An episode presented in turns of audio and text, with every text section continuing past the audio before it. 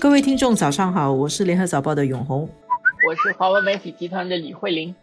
回到学习时代，刚才我在跟慧玲讲，她说她现在每天回到家都做功课。最近呢，就开始在看一套中国的电视连续剧，叫做《觉醒年代》。这个觉醒年代呢，就是你睡醒的时候也可以看，你睡觉前也可以看，嗯，看了你就要觉醒一下。它讲的是中国共产党，因为它今年庆祝一百周年的创党嘛，这个是中国这边拍关于他们的党史的一个历史片。这个片子中央电视台在热播嘛，而且反响蛮好的。如果你对那段历史熟悉，或者是可能已经淡忘了。做一个温习其实蛮好的，而在看的过程中，因为他怎么处理这些历史的片段，怎么处理这些人物，也是在告诉你，此时此刻中国共产党怎么诠释他们自己的历史。他现在要倒回来看他自己的历史的时候，他有怎么样的说法和看法？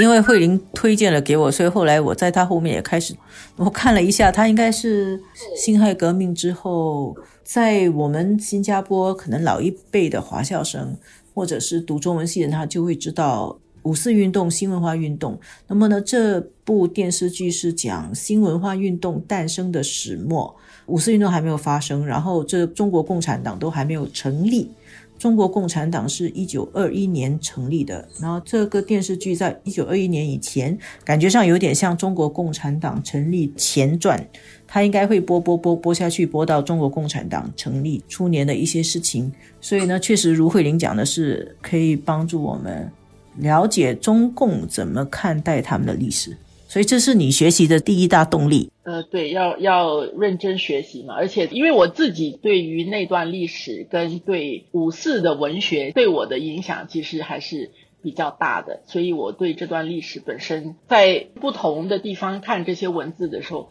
本来就是会有感动。因为那个是一个大时代，你现在看那个电视剧，它里面所描绘的这些人物，其实是我们以前可能在读中国现代文学史，还不一定是从共产党历史的角度去看啊，它很多是文学史里面的重要的人物。你说是陈独秀也好，李大钊也好，胡适也好，这些读中国现代文学史都会读到的这些人物，包括鲁迅。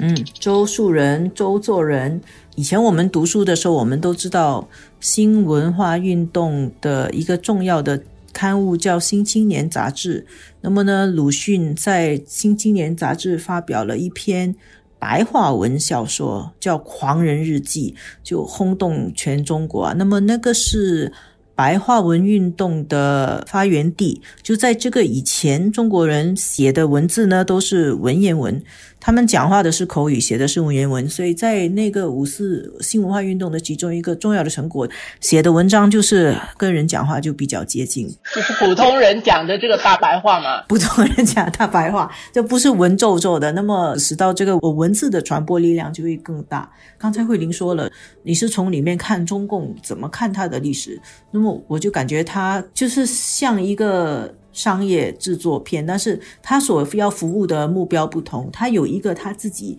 先入为主对于那段历史他所要传授的一个主题。这个主题是不是很客观？我觉得是有争议性的。不过呢，他就按照他所要根据的一个主题，把这些人物凑起来做了一个电视剧，然后他们的演员是很好的。然后它的拍摄的投入很高，制作很精良，用英文讲叫 production value 很高。作为一部电视剧看看还是不错，还可以追追看。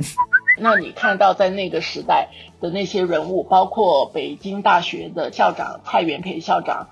自古而今啊，都非常的受到尊重的一个北大的校长。那么在这个电视剧里面，他的整个胸襟，他对学术多元的这种尊重，包括里面有一个很好玩的一个人物叫辜鸿铭，是一个槟城出生，到欧洲去留学。后来在北京英文系任教，对自己作为中国人很引以为豪的这样的一号人物。戴着辫子这样的一个老头儿，看起来好像很迂腐，是一个东风先生。但是在电视剧里面，他有他的学识，而蔡元培对他的学术的造诣本身是很尊重。就是像这样的一种描述，是一个大学里面很理想的一种状态。今天中国的大学是不是？还有这样的情况，我们不知道。但是你也看到，相对来说，北京大学的这种比较开放的风气，包括学生可以参与老师